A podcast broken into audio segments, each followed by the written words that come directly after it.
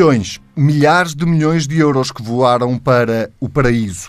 Neste caso, para vários paraísos fiscais nos últimos anos, sem que o fisco, o Estado, tenha dado por isso. Terá sido um erro informático, uma falha humana ou apenas uma falha política? Ainda há muito por esclarecer. E foram quase 15 mil milhões de euros que voaram para fora do país, dos quais 10 mil milhões escaparam qual areia fina entre os dedos do fisco. 10 mil milhões de euros, a quem ninguém perguntou se pagavam ou não pagavam o imposto. Foi só isto? Não. É que entre 2011 e 2014, o então Secretário de Estado dos Assuntos Fiscais, Paulo Múncio, decidiu meter na gaveta a publicação das transferências para offshores. O diretor da Autoridade Tributária perguntou se era de publicar. Paulo Múncio mandou-o esperar, sentado e nada. Paulo Núncio, que começou por atirar as culpas para a autoridade tributária, pensou melhor e acabou por reconhecer que foi ele que decidiu não publicar as estatísticas sobre este tipo de transferências. Demitiu-se dos cargos que ocupava no CDS, mas o assunto está longe de estar encerrado. E é por aí que vamos começar no Bloco Central desta semana com o Pedro, Marcos Lopes, e com o outro Pedro, Adão e Silva. Bem-vindos. Uh, com esta polémica que não só não ficou esgotada nas audições de Paulo Núncio e de uh, Rocha Andrade, o atual secretário de Estado dos Assuntos Fiscais, como, à medida que os dias vão passando, vamos uh, conhecendo cada vez melhor este processo. Vou começar pelo Pedro Marcos Lopes para perguntar se isto se encaminha de facto para um caso de polícia, como dizia Pedro Duarte esta semana na TSF, uh, eh, ou para um caso de corrupção, como dizia Miguel Tiago? Bom, eu deixa-me primeiro, uh, primeiro e, sobretudo, analisar politicamente a questão. Se isto vai ser um caso de corrupção, se isto vai ser um caso de polícia, é algo que, que nós vamos ver, vamos saber disso, vamos começar a ter indício quando soubermos, enfim, já sabem, Pedro, Pedro Massiva, aliás, já falou nisso a semana passada, que tipo de transferências foram. Já sabemos que foram para, para locais onde nós não temos, Portugal não tem acordos de troca de informação, o que torna as coisas ainda mais complicadas. Mas vamos saber que dinheiro foi, qual a origem desse dinheiro, eh, em que momento foi, em que circunstâncias foram, e isso vai ser importante para sabermos se houve, de facto, problemas de, de corrupção, eventualmente casos de polícia, uh, uh, se houve qualquer ligação a esse tipo de fugas à administração fiscal, se ao secretário de Estado, se ao ministro, quer dizer, há um conjunto de informações que nós ainda não temos e que quando o tempo passar e quanto mais, informações, quanto mais informações tivermos, poderemos muito melhor a sacar uh, das responsabilidades. E aí sim, são casos de corrupção, são casos de polícia. Em primeiro lugar, há, há, um, há, algo que é absolutamente evidente, que já aqui falamos a semana passada, que é de uma quantidade extraordinariamente significativa de dinheiro ter passado sem controle. Eu tenho que dizer também algumas coisas que já disse, porque são importantes, porque, é, porque convém não estragar, não cobrir todo este assunto com a poeira da demagogia e que isso tem sido feito. E mal, porque estraga a conversa. Quer dizer que estes 10 mil milhões não são, obviamente, valores que eram do Estado, que até já no princípio se ouviu isso, não é? Que estes 10 mil milhões automaticamente não quer dizer que tenham fugido aos impostos, per si. Portanto, é, aliás, toda a história. Só não foram controlados. Só não foram controlados. E este só. É, o só é que é, é, aí é que a porca torce o rabo, não é? Porque isso já é extraordinariamente significativo, porque configura, pelo menos, negligência de várias partes. Eu estou convencido que a fiscalização tributária, a autoridade tributária, os deve ter visto, os deve ter fiscalizado, mas não houve o controle político essencial, particularmente numa altura. Não é só numa altura em que os portugueses estavam a, ter, a fazer muitos sacrifícios. Era uma altura em que era extraordinariamente importante saber os fluxos financeiros, os fluxos de dinheiro que estavam a ir lá para fora muito importante, porque Portugal estava numa situação com muita dificuldade também de liquidez. E aqui entram algumas das responsabilidades políticas que ainda não falei, pelo menos a semana passada, que têm a ver com as responsabilidades políticas da Ministra das Finanças, como é evidente. Eu, para mim resulta muito, muito estranho duas coisas. Primeiro, que a Ministra das Finanças eh, não tivesse eh, eh, o conhecimento ou não tivesse interessado em saber esse, desses fluxos. Ou seja, que esses fluxos que eram tão importantes na altura para as finanças portuguesas não fossem acompanhados a par e passo pela Ministra das Finanças e que ela não tivesse percebido que tinha ali havido um pico uh, uh, enorme. E o segundo ponto, que eu acho que é profundamente negligente também uh, da, da antigo, do, dos antigos Ministros das Finanças, do antigo Governo, é não perceberem que as listas não tinham sido publicadas. É? Isso, isso, então parece-me, quer dizer, não, passa um, passa dois, passa três, passa quatro anos.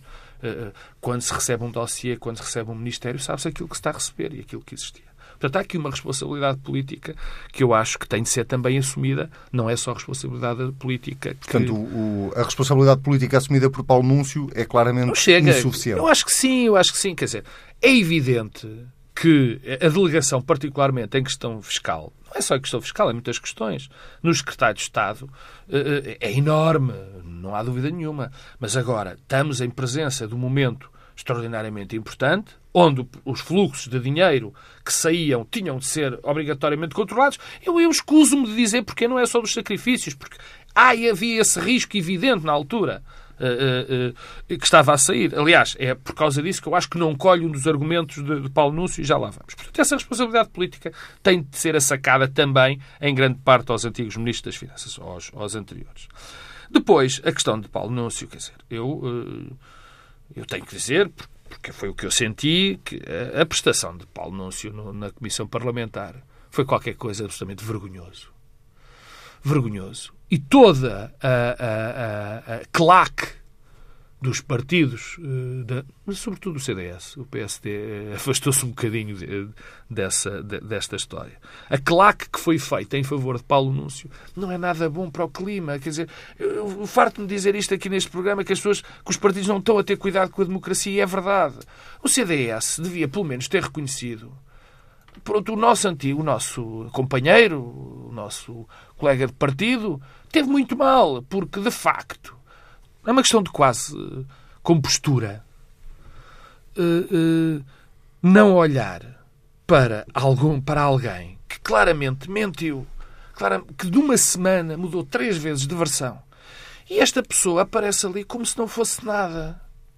Como se não fosse nada. Não há justificação. Uma coisa, se ele aparecesse com as justificações que deu, que eu acho que são profundamente disparatadas, Quer dizer, de avisar, eu guardei na gaveta porque era porque se eu não guardasse avisava aos agentes. Quer dizer, por amor de Deus, a publicitação é fundamental nisto. Não há ninguém ligado a este, a este setor que não sabe que é fundamental este tipo de publicitação. Foi por isso que foi posto em 2010. Quer dizer, não só nisto, como noutras questões fiscais. Em segundo lugar, quer dizer, serem em bruto e não serem tratadas e por isso não serem publicadas. Bom, eu esperaria que se as informações chegam em bruto e que eram difícil de ter tratadas, poderiam ser mal interpretadas, havia uma boa maneira. É para isso que lá está o Secretário de Estado. Era remeter outra vez para as finanças e dizer assim, então vamos lá separar isto para aparecer uma lista como deve ser. Mas o que fica, o que fica é mais uma vez um partido. Isto acontece no PS, acontece no PSD, acontece por juízo no CDS, que os partidos reúnem-se tipo alcateia em volta de alguém que o está a desprestigiar, efetivamente. E o que ali aconteceu foi um desprestígio para a própria pessoa, para o, o, o, CDS. Isto é uma coisa insuportável. Eu ainda tenho que Deixa-me deixa ir ao Pedro Adão e Silva, até porque não vamos esgotar o assunto aqui. Um, queres começar pela responsabilidade política? ou Porque, apesar de tudo, estamos a falar de, dentro do mesmo tema, estamos a falar de duas coisas diferentes. Uma questão é a publicitação da, das estatísticas, outra completamente diferente é o controle que o fisco não fez a este dinheiro. Uh, começamos pela parte política, Pedro. Sim, até porque nós não sabemos se elas estão ligadas ou se é só eh, o acaso temporal que as, que as ligou. Neste momento há mais perguntas sobre isso do que propriamente eh, respostas. A responsabilidade política acho que dizer, foi suficientemente manifesta uh, aquilo, que, aquilo que se passou, quer dizer, uh, o que Paulo Núncio foi dizendo ao longo do tempo, uh, coisas completamente contraditórias, em última análise está a tomar-nos por parvos, quer dizer, é a única explicação possível e aquilo que, que, pode ser explicável. Eu, eu, não, eu é uma coisa que eu não desvalorizo nunca na, na política e em geral, que é o papel da estupidez. Quer dizer, a estupidez desempenha um papel muito superior àquele que nós a pensamos eh, na explicação dos eventos e dos, eh, dos acontecimentos. E, portanto, provavelmente eh, estamos aqui perante um exemplo acabado em que a estupidez desempenhou um enorme papel. Isto tem enormes consequências políticas, porque uma ação estúpida toma-nos também como estúpidos a todos os outros que assistem a ela. E, portanto, a última análise foi isso que se passou. Mas isto não quer dizer que haja um conjunto de perguntas que não, que não sobrem. Bem, é evidente que isto é demonstrativo da hierarquia de prioridades no governo anterior, quer dizer, é um pouco estranho que um governo eh, que pressionou tanto fiscalmente todos, os indivíduos, as empresas, toda a gente, eh, tenha tido esta ligeireza a tratar de um assunto de milhares de milhões. Eh, ou de um governo, no caso, o secretário de Estado dos Assuntos Fiscais, que era de um partido que era o CDS, que vivia obcecado com o controle dos mais pobres, das contas dos beneficiários do rendimento social de inserção, que não existem, por simplesmente, não, quer dizer, não existem beneficiários do rendimento social de inserção com as contas que o CDS falava, depois tinha tido esta ligeireza a tratar eh, das offshores. Isso diz muito sobre o partido, eh, diz muito sobre o que é o CDS, e, portanto, eu acho que essa parte é, ficou bastante clara. Mas depois, o que me preocupa mais em tudo isto não é só o facto do governo anterior não ligar nenhum ao assunto, eh, que é em si preocupante, eh, ou achar que era melhor, que eu acho que a última análise pode ser aquilo que está em cima da mesa, que é estamos aqui a pressionar esta gente toda, não vamos mostrar que na mesma altura estão aqui a sair milhares de milhões para paraísos fiscais. É melhor ocultarmos esta informação dos portugueses. Portanto, uma chique espertice típica. Mas o problema é as incongruências, é o que eh, este episódio acabou por mostrar sobre as incongruências eh, nos dados. E sobre isso, eu acho que o que tem acontecido nos últimos dias só tem avolumado eh, o mistério. Eh, porque eh, eu, eu sou sensível à ideia, bom, houve aqui um erro estatístico e informático no tratamento dos dados e, portanto, temos aqui um problema que foi aquilo que parecia ser a questão daquilo que tem a ver com os dados. Ah, só que eh, os erros informáticos tendem a ter eh, comportamentos normais.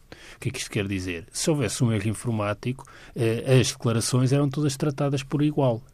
Mas não foi isso que aconteceu. Quer dizer, há uma regularidade que nenhum erro produz. E qual é essa regularidade? É uma dupla regularidade, é que é uma regularidade no destino e na origem. Quer dizer, das declarações não tratadas, há uma regularidade no destino. 97,7% das declarações para o Panamá não foram tratadas para o Panamá. E depois, na origem, também é uma regularidade, é que a maior parte das declarações não tratadas, que tiveram um pico nos anos 2013 e 2014, são do BES. São declaradas pelo BES, são declaradas pelo BES. relativas a empresas do grupo, do grupo Espírito Santo. O que piora a coisa. Eh, e, portanto, eh, eu, o Dr. Ricardo Salgado, ele aparentemente terá dito veio citado em vários sítios, que eh, umas coincidências que eram obra do diabo. Ah, eu dizer, acho que o diabo tem as costas largas também, eh, porque, quer dizer, eh, eu acho que estamos todos escaldados sobre estes temas e, perceber que há um erro informático que, por coincidência, envia um conjunto muito significativo de dinheiro, milhares de milhões, eh, para o Panamá e que esses milhares de milhões vêm do BES e que vêm do Grupo Espírito Santo num período próximo da resolução, eu devo dizer que isto me inquieta muito e não sei se uma coisa que começou por ser um caso muito sério eh, de responsabilidade política na publicitação não está a trazer à tona uma questão muito mais grave eh, que eventualmente a ter estes contornos que estão indiciados, não sei se tem, é se calhar o maior caso de corrupção na administração pública portuguesa que está em cima da mesa. E, portanto, eh, tendo em conta tudo o que sabemos sobre estes universos eh, nos últimos tempos, eu acho que isto é bastante eh, inquietante. E sobre isso, infelizmente, ainda não temos respostas e não sei se vamos ter, porque isto agora precisa de uma, uma auditoria séria à, à autoridade tributária. Eh, eventualmente, se houver matéria criminal, o Ministério Público tem de abrir um inquérito. Portanto, eu, eu, diria que estamos num terreno muito, muito pantanoso. e este terreno pantanoso tem um outro efeito: é que nós começamos a perceber que nos últimos tempos em Portugal foi a maior empresa de telecomunicações que ruiu, o maior banco. Uh, temos uh, outros bancos, o BPN, que envolvia uh, o governo do PSD e o Presidente da República. Temos o ex-primeiro-ministro preso. esteve preso. Quer dizer, temos as entidades reguladoras. Esta semana ficámos a perceber que o Banco de Portugal teve uma atitude completamente não ficámos a perceber, consolidámos a certeza de que o Banco de Portugal geriu de uma forma inacreditável todo o processo BES. Temos agora dúvidas sobre a autoridade tributária. Eu pergunto como é, como é que os portugueses ainda conseguem acreditar no que quer que seja das instituições do regime. Já não tem grande explicação, a não, não ser uma espécie de interiorização do cinismo que diz, bom, eu já dou por barato, já desconto esta ideia de que há aqui uma captura do interesse público por alguns interesses particulares, desde que haja alguma capacidade de redistribuir também por todos nós, a coisa vai se aguentando, porque é a única explicação que eu encontro. Deixa-me só uh, perguntar-te o mesmo que, que, perguntei ao Pedro Marcos Lopes a propósito da responsabilidade política ou não de Maria Luísa Albuquerque hum. e eventualmente até de Vítor Gaspar. Eles ainda não foram os dois ao Parlamento, mas para já sabemos o que Paulo Múncio disse, que não partilhou a informação com rigorosamente mais ninguém, nem com nenhum dos ministros, nem com o Primeiro-Ministro. Eu, eu não sei, não sei, mas o que sei sobre o funcionamento dos gabinetes ministeriais e até tendo em conta que isto é um ministério particular com uma relação particular, porque tínhamos uma espécie de micro-ministério Do CDS dentro do Ministério das Finanças. Uh, isto é uma das consequências dos governos de coligação. Uh, se não fosse um governo de coligação, uh, a relação entre secretário de Estado eh, e ministro era uma relação muito mais próxima e direta e muitas vezes nos governos de coligação há aqui uma partilha de responsabilidades em que no fundo há quase autonomia eh, de alguns eh, ministérios. Tanto é assim que Paulo Núncio foi resistindo a todas as mudanças de ministros e foi resistindo a todas as pressões para deixar de ser secretário de Estado. E ele teve na lista envolvido VIP, noutras polémicas. Na lista VIP, é que ainda para mais Paulo Núncio é precedido por um passado de intervenção e interferência na autoridade tributária. há quem diga que desde Oliveira e Costa, eh, que não havia um secretário de Estado dos Assuntos Fiscais com tanta intervenção na autoridade tributária como Paulo Núncio. Portanto, ele tem esse problema adicional.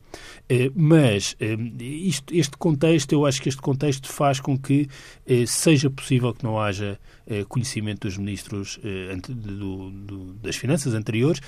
Quer dizer, eu, eu acho que há o conhecimento sobre a não publicitação, talvez houvesse alguma conversa. Agora, este nível de detalhe, eu acho possível. O episódio que tem aparecido, que é do requerimento do grupo parlamentar do PC, que aliás foi usado, quer dizer, o que, o que quando há um, há um sem número de requerimentos de grupos parlamentares, bem, então do PC há requerimentos por tudo e por nada.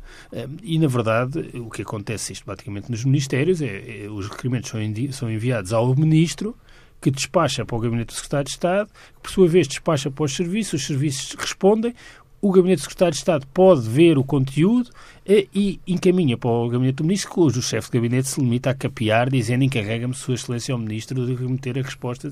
Portanto, eu aí eh, acho que basta conhecer um pouco do funcionamento dos gabinetes ministeriais para perceber que pode não haver. Isto não significa que, a posteriori, depois não haja consequências e, e responsabilidades políticas. Não é por não ter é, conhecido que eu estou ilibado de ter essa obrigação. Se eu estou a explicar, qual é o procedimento Mas normal. concordas com o ponto do Pedro Marcos Lopes de que eh, não é possível que um Ministro das Finanças durante quatro anos não queira saber, ainda ah, eu acho que é possível. naqueles não, não, quatro é anos, que é não queira saber o mas fluxo eu acho, eu acho que, não, mas de é transferências. O, não, mas o fluxo é outra coisa. Eu acho que o fluxo, os ministros estavam conscientes, eh, eu acho que é possível não saberem é que aquele fluxo não estava a ser publicitado no site das finanças. Isso acho possível. Não quer dizer que não seja politicamente é, criticável e que não sejam responsabilizados por isso. Agora, acho absolutamente possível, um, se pensarmos o que é um, o conteúdo funcional do Ministro das Finanças e o tipo de preocupações que tem e os temas que trata, percebe-se que eh, o não Secretário de Estado dos Assuntos não e que o Secretário de Estado dos Assuntos Fiscais eh, tradicionalmente até goza de alguma margem de autonomia perante o ministro, até porque é uma área um pouco diferente daquela que os ministros eh, tendem a, a, a, controlar, que tem muito mais a ver com eh, a questão orçamental e com a questão do sistema bancário e talvez menos com os assuntos fiscais. Aliás, tem sido sempre essa a tradição dos últimos anos dos ministros também acho. Eu possível também acho. Aliás, não, tu disseste que não era possível. Não, não era possível na dimensão de que não acredito que numa situação destas fosse possível o quê? Eu acho que o não... ministro não estar com o máximo de, de, de, olhos nesta situação, até na dimensão da, da, da publicitação. Eu acho. Mas é, deixa-me é, dizer uma coisa sobre a publicitação que é, que é muito importante. É porque a publicitação não pode ser desvalorizada. É, porque a publicitação é reconhecidamente por todas as entidades internacionais é, que se preocupam com estes temas o principal mecanismo de controle é, do branqueamento de capitais. É o instrumento que os países têm e que funciona. Eh, e deu-se, aliás, o caso, nos últimos tempos, uma coligação eh, de interesses eh, que se calhar não era esperável. Aliás, para alguma coisa isto é uma diretiva, não é? Sim, para alguma coisa vai para além da Europa. Que vai para além da Europa. Porquê? Porque os Estados Unidos perceberam que as offshores eram o lugar onde se financiava o terrorismo um, e, e, tudo o que está associado aos movimentos terroristas. E, portanto, houve aqui uma convergência de interesses entre a Europa e os Estados Unidos para tornar a publicitação mesmo uma questão central. Um, e, e porquê? Porque é um conjunto de Estados que não está disponível para abdicar da prerrogativa que tem de ter uh, uma carga fiscal muito baixa e, não estando disponível para abdicar disso, percebe que se ficar numa lista negra tem problemas. E, portanto, troca transparência e publicitação por manter a carga fiscal baixa. E, portanto, temos tido aqui um movimento de mais e mais países a colaborarem na publicitação e transparência para manterem a sua excepcionalidade fiscal. E, portanto, esta questão não é marginal, não é uma questão que possa ser assumida deliberadamente por um membro do governo, porque é um aspecto central. Se todos os países deixarem de publicitar, nós temos um problema ainda maior de branqueamento de capitais, de financiamento de atividades ilícitas, de terrorismo, e, portanto, este eh, portanto, movimento... o argumento de Paulo Núncio é ao contrário, não, é? não, não beneficia o infrator. O argumento de Paulo Núncio é completamente... Esse argumento é estúpido só. É estúpido. Voltamos à estupidez. É, a estupidez, eu quando falava das estupidez falava desse argumento. É só um argumento estúpido. Quer dizer, hoje em dia a GNR publicita os radares eh, de trânsito, querem coisa que beneficie mais o infrator. Eh, quer dizer, é fundamental publicitar. Toda a doutrina internacional vai no sentido da publicitação. Eh, isso transpõe-se em diretivas, mas também em recomendações da OCDE e em práticas de todos os países. É e é isso que tem permitido que alguns países, aliás, tenham saído da lista negra. O Uruguai, por exemplo, saiu recentemente da lista portuguesa. Eh, e, e, portanto, a ideia contrária é uma ideia completamente absurda, não resiste a nenhum teste. E sobre isso, quer dizer, Paulo Núncio não só não conseguiu elaborar, como eh, disse o contrário do que tinha dito três dias antes, quando a responsabilidade era oh, Pedro, deixa-me deixa dizer-te isto é raça. Quer dizer, eu, eu, ninguém mais do que eu respeita a estupidez humana. Quer dizer, particularmente na, a, em determinados atos nós achamos que, poder, que há muita gente que conspira logo em volta deles, quando muitas das vezes é ignorância e estupidez. Eu aqui recuso-me a achar que isso possa ser ignorância e estupidez, quer dizer, ou é uma tentativa de, de, fuga para a frente e de arranjar uma desculpa qualquer, porque muito simplesmente também não acredito. Lá está. Acho, acho praticamente impossível, de, voltando, voltando a dizer, o, o, o, utilizando o mesmo argumento em relação a Maria Luísa e Vitor Gaspar, que um homem que chega a secretário de Estado dos Assuntos Fiscais, que é um especialista em fiscalidade, um especialista em offshores, acredite nisto acredite que não se publica porque assim se vai uh, beneficiar o infrator. Esta, eu, a estupidez tem um limite. Quer dizer, não acho que a estupidez eu, eu, eu, acho que tem. Eu acho que não quer dizer, eu, eu, eu, não, eu, não, eu não ponho um jogador da primeira divisão e não acredito que ele não saiba dar um pontapé numa bola. É exatamente a mesma mas coisa que nesta jogador na primeira divisão que está lá mas não se percebe bem Está bem, é mas sabe dar um pontapé na bola. Mas sabe dar um pontapé numa bola e sabe. E estamos a... a, a Andas a ver pouco está, Não, vejo muito como tu sabes. Mas infelizmente, quer dizer, estamos na presença de um homem que tem uma carreira neste setor. Quer dizer, não é uma. O que me... Isto perturba eh, perturbou muito aquelas mentiras, aquela prestação vergonhosa. Conheces poucos advogados também. Conheço muitos. Não, o que eu tenho, o que eu tenho, uh, provavelmente de uma forma inocente, é um nível de, de, de, de exigência na presença em determinados cargos que, pelos vistos, agora já não há. Só se for isso. Só se agora der para tudo. Quer dizer, porque um homem desta, com este currículo, é evidente que não pode dizer o que ele disse. Já não falo das mentiras, já não falo das não respostas, da, da cara de pau, da, da do desplante que, daquela, daquela audição. Mas isto não, acho grave. Isto, para mim, faz-me inventar imensas suspeitas em relação a Paulo Núncio. Mas eh, eu queria dar uma nota que me parece importante. Que tem que ver com, com questões estruturais. Se vocês repararam, e vocês repararam com certeza, e os ouvintes também repararam, que o, o, a razão para o Paulo Núncio ter uh, virado completamente a história uh, dos pés para a cabeça dizendo que ele primeiro disse que aquilo, a publicação das listas, era uma responsabilidade da autoridade tributária e depois veio o ex-diretor-geral do, dos impostos dizer que não, senhora. E ele aí foi, é que foi apanhado na mentira e inventou outra história qualquer. Isto dá-me, dá-me, dá-me, isto ligado ao facto de nós cada vez temos mais suspeitas, como o Pedro Adão e Silva disse, em relação a uma possível descontrole, ou possível corrupção, ou possível sei lá o quê, dentro das finanças que permitiu esta fuga de dinheiro sem controle. Isto levanta-me duas reflexões. A primeira, em relação uh, ao Diretor-Geral dos Impostos ter desdito uh, uh, Paulo Núncio, vem-me dizer o seguinte: lembra-nos do papel fundamental da independência da administração pública face ao poder político. Independência na questão de não se poder despedir em determinadas circunstâncias, em termos em que exista uma necessidade de mantermos uma administração pública como um corpo sólido, estável e não eh, e não eh, pressionável em função da rotação dos partidos eh, no poder. E eu acho que isso é muito importante e isto lembra-nos isso. Porque se não houvesse essa independência, se fosse possível mais tarde vir a despedir ou não despedir, provavelmente aquele senhor que tem circunstâncias diferentes, porque é professor na faculdade, não precisa daquilo para nada, entre enormes aspas, eh, fosse pressionável. Provavelmente seria pressionável se tivesse, se tivesse dependente da sua vida daquilo. Em segundo lugar, é do controle. Que é preciso sobre essa administração do, do controle político que, que é preciso existir sobre a administração pública, particularmente nisso. Porque se nós chegarmos à conclusão que a autoridade tributária, houve problemas na autoridade tributária desta dimensão, que pode acontecer, pode fugir, Quer dizer que o poder político também não esteve suficientemente atento a, a, a, a, esses problemas. Portanto, esta dupla dimensão também importa salientar neste momento. Vamos uh, mudar de assunto, até porque uh, já não nos sobra muito tempo. Uh, mudar de assunto, mais ou menos, vamos continuar a falar do Banco Espírito Santo, mas neste caso, naquilo que diz respeito, sobretudo a ao que veio esta semana a público, eh, uma grande reportagem da SIC, eh, do jornalista Pedro Coelho, que eh, vem no mínimo, e estou a dizer no mínimo, com um sublinhado no mínimo, Pedro Adão e Silva confirmar as suspeitas que já todos tínhamos de que o Banco de Portugal sabia do que estava a passar no BES muito antes da, da resolução do banco e tinha dúvidas sobre a idoneidade de Ricardo Salgado também muito antes de lhe retirar essa idoneidade. Uh, o governador do Banco de Portugal eh, fica numa posição ainda mais difícil do que aquela que já estava? Eu, eh, quando me conseguirem explicar porque é que Carlos Costa é governador do Banco de Portugal, eu ficarei contente. Ainda ninguém me conseguiu dar uma explicação razoável. Um, ehm, mas não... a única forma dele deixar de o ser é ele demitir-se. Não, mas é que ele foi reconduzido.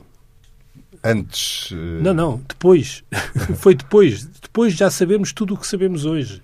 Eh, foi reconduzido. É um dos mistérios do país dos últimos tempos. Quem é que reconduziu? quer dizer é depois, eh, o que o Anselmo quer dizer é pelo, que foi reconduzido pelo anterior governo, não é? Bem sei, mas uh, foi reconduzido, não devia ter sido. Uh, esta reportagem é importante porque, uh, quer dizer, comprova, como uma espécie de prova dos nove só, porque todos já sabíamos aquilo, é que, um, mentiu na Comissão Parlamentar de Inquérito e não foi sobre SMS. Mentiu porque disse que não tinha base legal para, eh, para demitir, demitir eh, eh, para tirar a idoneidade, eh, ao Presidente do, da Administração do BES, na altura, Ricardo Salgado, eh, e no fundo tinha uma, um parecer eh, dos próprios serviços que diziam exatamente o contrário. Portanto, mentiu. E não é uma questão menor. Eh, aliás, já tinha mentido sobre um assunto eh, próximo desse, a propósito do parecer do professor Pedro Maia eh, de Coimbra, que, aliás, ameaçou processar judicialmente Carlos Costa. Mas isso já se sabia. E depois, quer dizer, o que confirma também é que tinha informação sobre a situação financeira do UBS muito anterior à resolução. Vinda do BPI, também já se sabia. E também interna do BES. Eh, e depois o ETRIC que foi feito, o ETRIC 2, peço desculpa, mas até no comunicado a desmentir, é posterior à informação do BPI.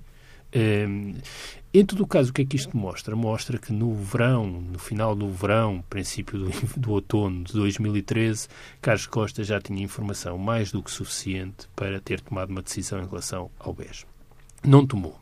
Não só não tomou, como colaborou ativamente na, eh, no aumento de capital do BES já eh, em 2014, foi uma coisa criminosa, eh, e deu garantias para além do que era razoável a Ricardo Salgado e pior, deu garantias ao mesmo tempo que tirava as condições para Ricardo Salgado fazer o que quer que seja. Ah, isso colocou o BES numa situação eh, insustentável, agravando eh, o buraco financeiro que nos foi deixado a todos. Com depois ainda o adicional de, eh, na resolução, ter-nos sido vendida uma solução sem custos para os contribuintes. E, portanto, ehm, porque é que Carlos Costa, eh, que geriu.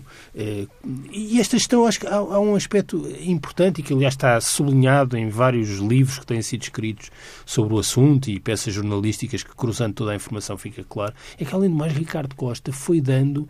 Ehm, Carlos Costa. Carlos Costa, peço, peço desculpa ao Ricardo. Está muito Peço desculpa ao Ricardo.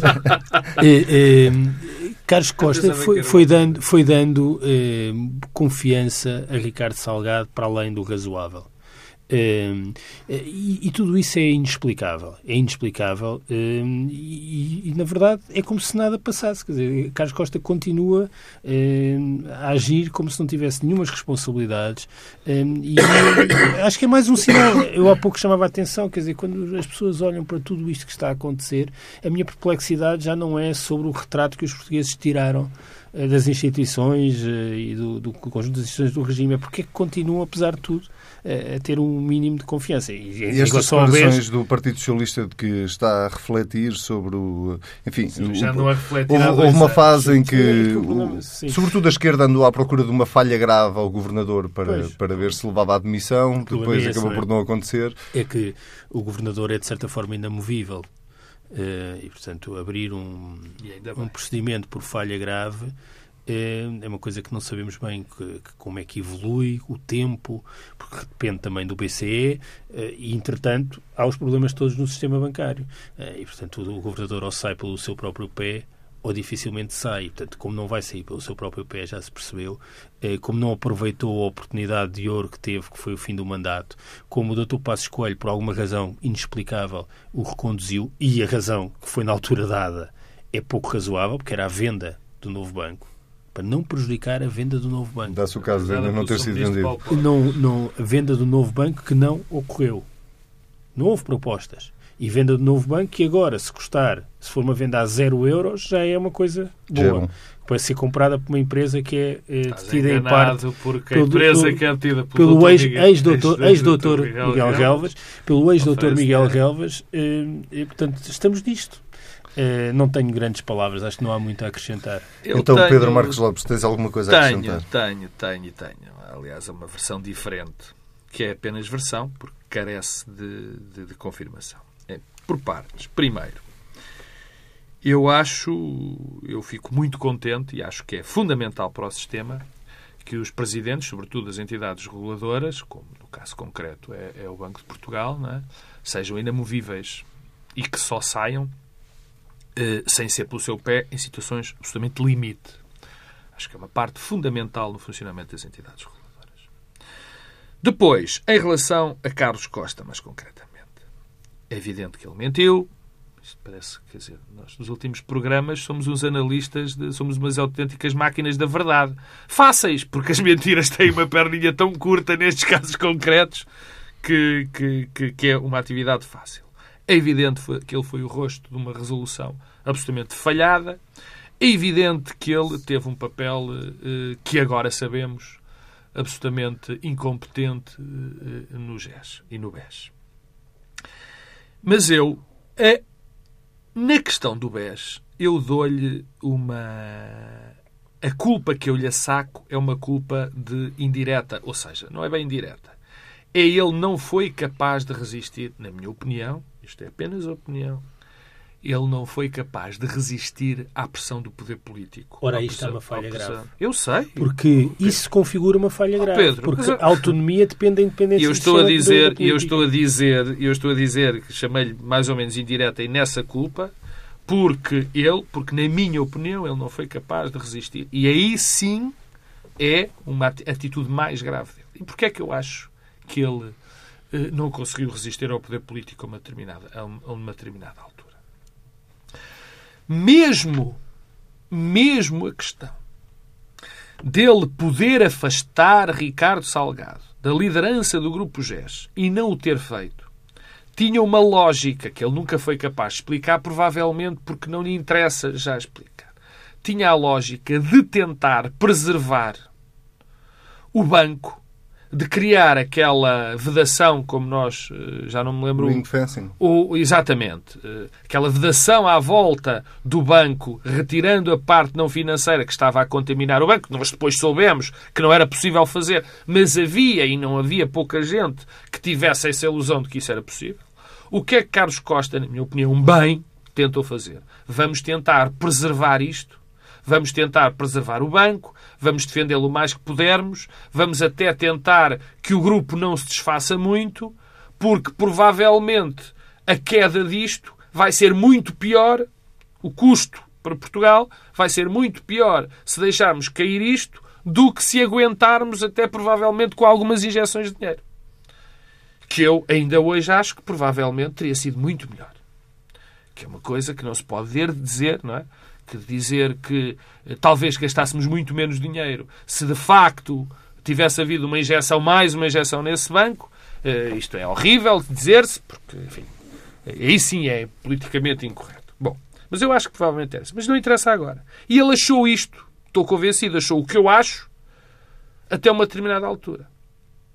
E ele só o deixou de achar quando teve uma pressão brutal do anterior governo, dizendo não, isto não se pode aguentar, nós temos que deixar cair, tu tens, tem, o seu governador tem que pressionar imediatamente o banco para dar garantias, e se bem, e se todos nos lembramos, eram 48 horas que foram dadas para apresentar uma garantia monstruosa, e portanto, para mim, o que foi o, o grande erro, e sim, um erro lamentável, de Carlos Costa foi ceder. Porque os passos que ele dá a partir de uma, de uma certa altura, se repararmos, são completamente em opo ao oposto que do que ele antes. tinha feito antes. Há aqui uma espécie de um corte epistemológico a determinada altura do caminho que estava a ser seguido.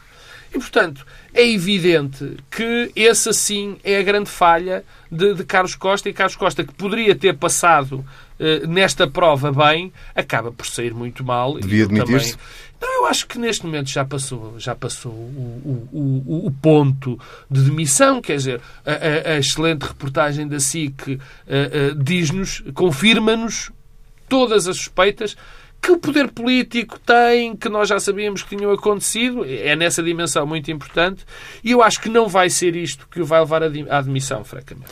Muito bem. Só, não posso só, não, muito rapidamente, quer dizer, o problema colocou-se na recondução eh, e a gestão política é de facto uma falha grave, porque não cabe ao Governador do Banco de Portugal subordinar os interesses ao sistema político. Eh, o BES, em novembro de 2013, emitiu dívida subordinada e foi celebrado por toda a gente, inclusive o Governador, quando já sabia dos problemas, e fez um aumento de capital em junho de 2014, quando já se sabia dos problemas, isto foi permitido pelo Governador e um Governador que permite isto nunca podia ter sido reconduzido. Muito bem. Pedro Adão e Silva, Pedro Marcos Lopes, voltamos a ver-nos dentro de uma semana, que é quando regressa o Bloco Central. Se quiser ouvir a edição desta semana, às vezes quiser, basta ir a tsf.pt comentar com o hashtag TSF Bloco Central. Até para a semana.